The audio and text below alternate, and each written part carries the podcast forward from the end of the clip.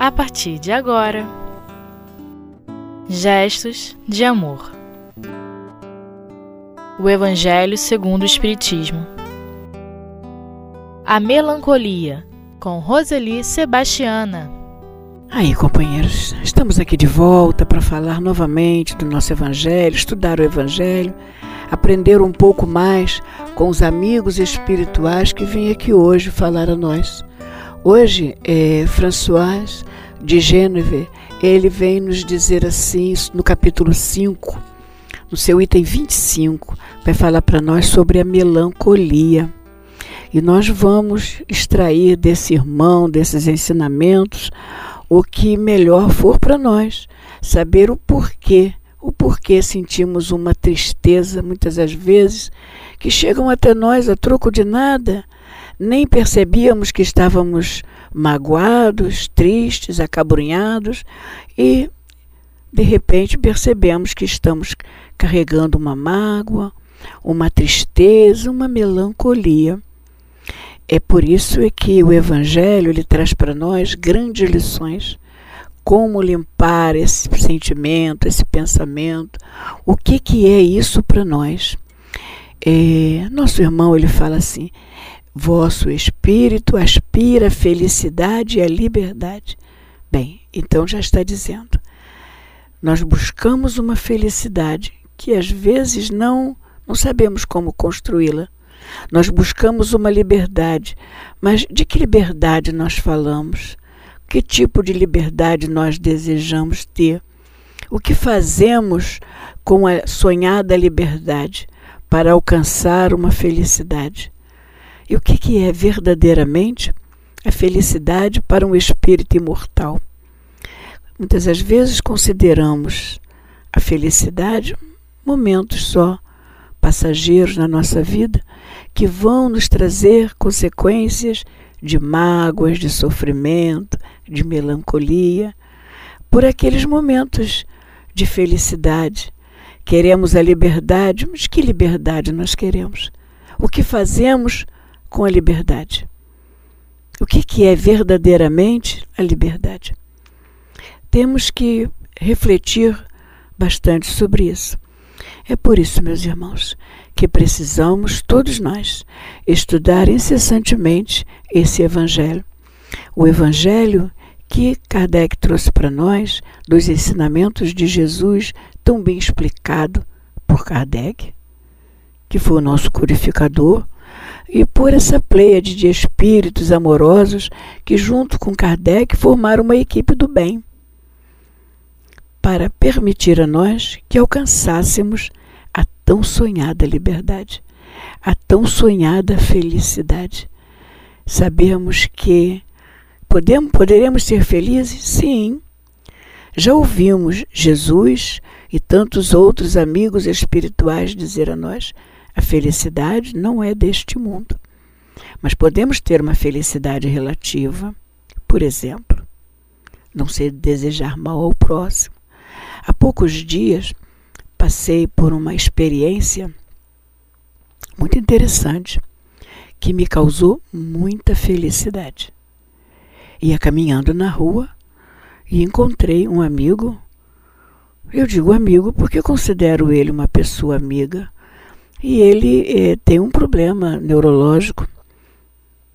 E conversei com ele, ele estava tentando arrancar alguma coisa indevidamente de um poste que estava preso a um fio, me parece, de luz. E eu falei: Não faça isso, amigo. E ele me disse palavras pesadas, porque naquele momento ele descontrolou-se e chegou bem próximo de mim e eu pensei, ele vai me reconhecer, porque me abraça, é, diz que gosta de mim e eu gosto também dele. Normalmente é assim, mas ele se aproximou bem de mim e me cuspiu no rosto. Eu senti aquele cuspe no rosto. A minha única vontade foi encontrar um banheiro para lavar o rosto. E nesse dia eu ia fazer um, um trabalho espírita. E a minha felicidade qual foi? Não tive nenhum sentimento negativo. Eu tive uma prova do que é uma felicidade momentânea. eu não tive nada negativo sobre esse amigo. Eu achei que ele fez um ato que ele não refletiu, não me reconheceu ou desequilibrou-se. E no banheiro bem próximo, num, num comércio, eu consegui lavar o meu rosto e fui fazer o meu trabalho. E fiz um trabalho que até eu gostei. Foi um trabalho muito bom. É assim, para mim, amigos, a felicidade. Aqui quando você já não sente mais ressentimento do outro, quando você já não lamenta mais uma ingratidão, quando você já reconhece que você precisa de saber que o outro não pensa igual a você e que o caminho é seu. Cada um tem o seu caminho, cada um tem o seu tempo, cada um tem a sua dor, cada dor é uma dor, cada mágoa é uma mágoa. O importante é não cultivarmos isso em nós, para que nós possamos, como nos diz aqui o nosso irmão, é, livrar-nos. É, ele, e ele ainda diz mais: essa liberdade é que, ligado ao corpo que ele serve de prisão, consome-se em grandes esforços para libertar-se dele. É isso. Ainda mais é, desejamos, através da mágoa, através do sofrimento, uma liberdade de quê? Daquilo, em vez de pensarmos de não cuidar da mágoa, queremos nos desvencilhar daquele corpo que nos causou tanto sofrimento, ou daqueles que estão até nós. É, porém, vendo que são inúteis, caem em desânimo. Ele está dizendo isso para nós. E como o corpo sofre influência, a falta de energia, de abatimento, ficamos doentes. A mágoa nos leva ao desencarne. Esse desencarne, precisamos refletir se ele não é assim para nós um suicídio. Porque já sabemos disso. A ciência diz: se cultiva mágoa, adquire doenças irreversíveis. Se cultiva mágoa, pode perder a visão física. Se cultivar a mágoa, pode deixar de andar, porque os nervos param para a nossa mobilização. Então, é, nós estamos tratando de danificar o corpo físico. E aquele que nos causou a mágoa nem sabe. Este companheiro, dois dias depois, encontramos no centro espírita e ele me abraçou e eu fiquei surpresa. E se vocês querem saber, até chorei. Chorei de alegria por ele ter refletido, chorei de alegria por eu não ter tido ressentimento nenhum contra ele. Porque ele me abraçou e falou: Você é uma mãe para mim, me perdoa. Me perdoa, o que eu fiz foi muito feio. Chorei a noite toda pensando no que fiz com você ele é um doente mental. Mas naquele momento ele teve lucidez. Não sei se ele teve lucidez na hora que cuspiu. Não sei se ele teve lucidez na hora que pediu perdão. O que importa é que ele refletiu. O que importa é que não guardamos ressentimento e pude abraçá-lo com muito carinho no meu coração, porque ele é uma pessoa do bem. É, mais adiante, o nosso irmão ele vem dizendo assim para nós: acreditai em mim, resisti com energia a essas impressões que vos enfraquecem a vontade. Porque naquele momento nós valorizamos mais o ressentimento, nós valorizamos a dificuldade do outro, nós valorizamos mais a nossa doença física, nós valorizamos mais a nossa situação financeira. Nós não percebemos quão grandiosos somos nós. E aí, nessa reflexão, vamos ainda pedir assim para dar uma pausa a uma necessidade de nós pararmos um pouquinho para refletir. Todas as vezes que essas, essas notícias chegam a nós com tanta dificuldade para o nosso entendimento, essas orientações, esses ensinamentos, façamos uma pausa. Respiremos fundo, buscamos uma orientação do nosso guia espiritual, desses amigos incansáveis do nosso Evangelho. E com certeza nós vamos encontrar no, no término dessa pausa uma solução para aquilo que nós estávamos tão temerosos de encontrar. Tá bom? Vamos dar uma pausa no momento agora.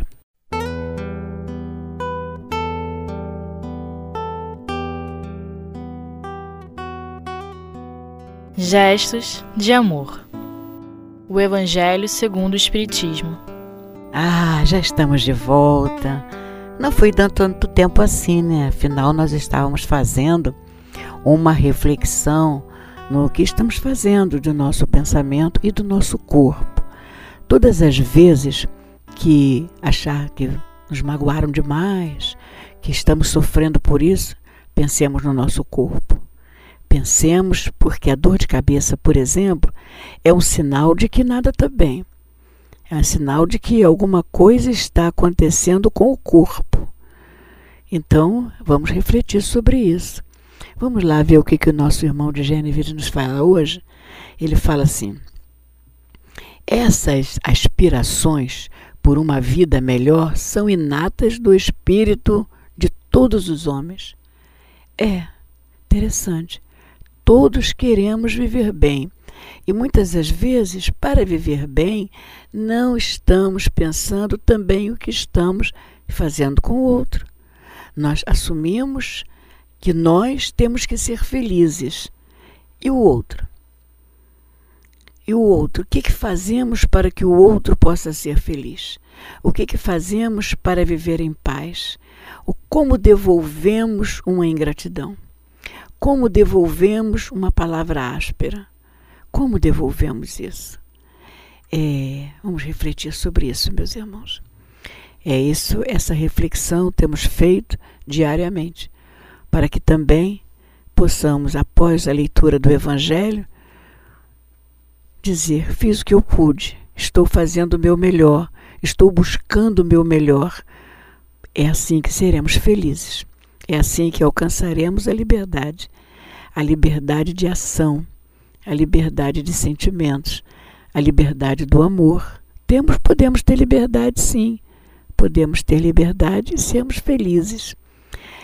A felicidade do dever cumprido, a felicidade de ter conquistado, por mais difícil que sejam as criaturas, de tê-las conquistado. Essa é que é uma felicidade maior.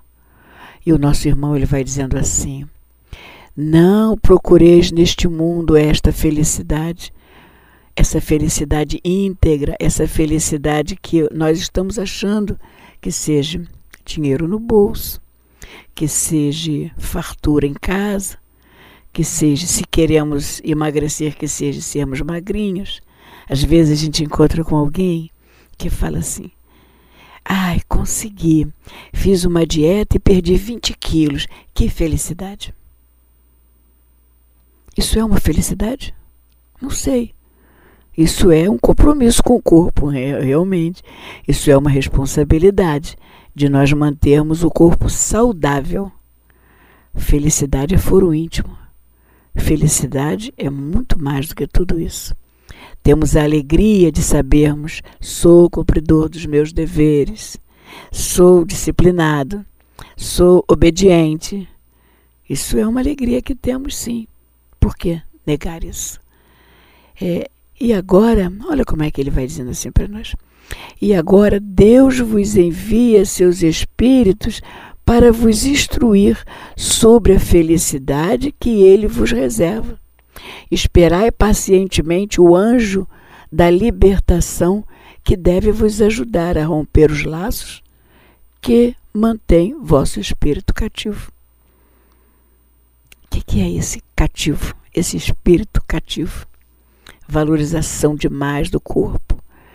Eu penso que se eu colocar um pouco mais, ou seja, desses produtos que fazem com que a gente não envelheça, estica a pele, ou que seja tirar um pouco daquilo que temos de mais no corpo físico, que isso seja felicidade. Não, isso nos prende cada vez mais ao corpo, cada vez mais eu valorizo o corpo.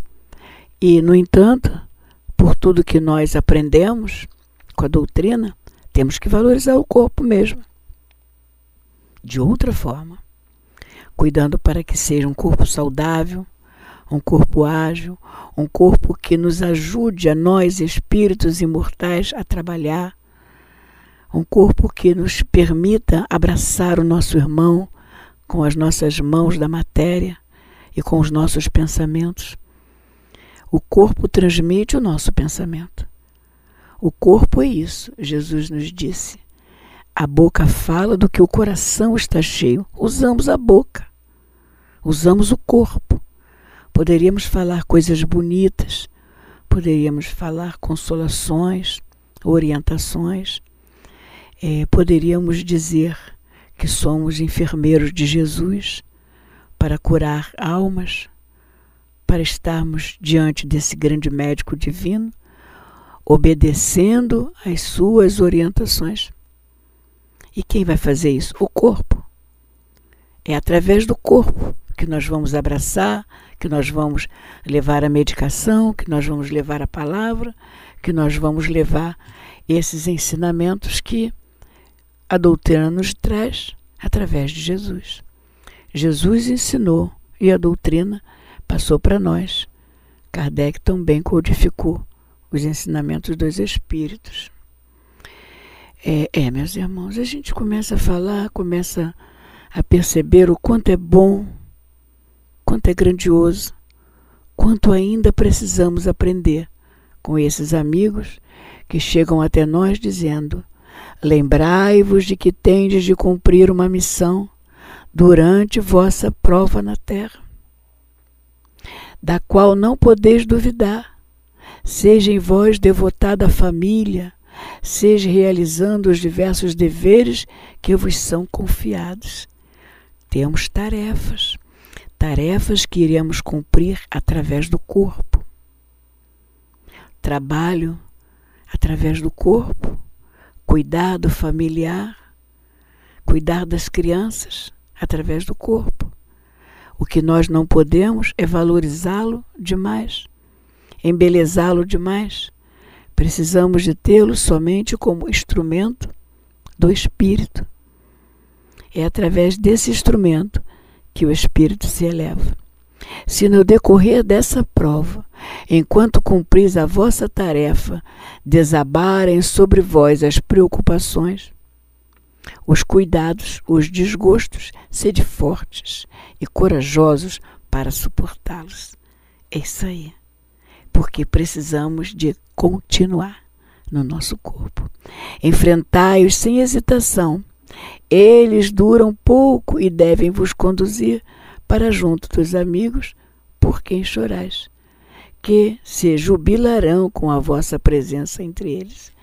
Temos amigos espirituais em toda parte. Esses amigos espirituais, eles nos apresentam os amigos da matéria. E quando nós estamos tristes, desolados, sempre vêm mãos amigas que nos abraçam e que nos levam para uma casa espírita, que nos levam para um estudo do Evangelho, que nos convidam ao culto do lar, que nos mostram como todas as dores são passageiras. Essas mãos amigas estão sempre conosco. Elas são utilizadas para nos beneficiar, mas chegam a nós através dos bons amigos espirituais. Então, meus irmãos, o que precisamos realmente fazer para nos conduzir para o bem? Olha como é que o nosso irmão vem falando aqui para nós. Ele diz assim: que se jubilarão com a vossa presença entre eles e vos estenderão os braços para conduzir a um lugar aonde não existem o desgosto da terra. É isso aí. Nós vamos caminhando para que um dia, quando nós deixarmos finalmente o corpo físico, possamos dizer a este corpo: obrigado pela oportunidade que tive de, através deste corpo, ter evoluído, ter entendido, ter escutado, porque às vezes a gente quer escutar a espiritualidade superior, mas nós não escutamos, temos a intuição. É através do corpo que fazemos o trabalho, porque eles nos mostram que quando nós deixarmos esse corpo, estaremos finalmente livres dos pesos que carregamos, das dores, das mágoas. Precisamos do entendimento do bem para nos refazermos. Ah, meus irmãos, é tão bom até estudar sobre a mágoa, sobre a melancolia, para não cultivarmos em nós. Que Deus nos abençoe.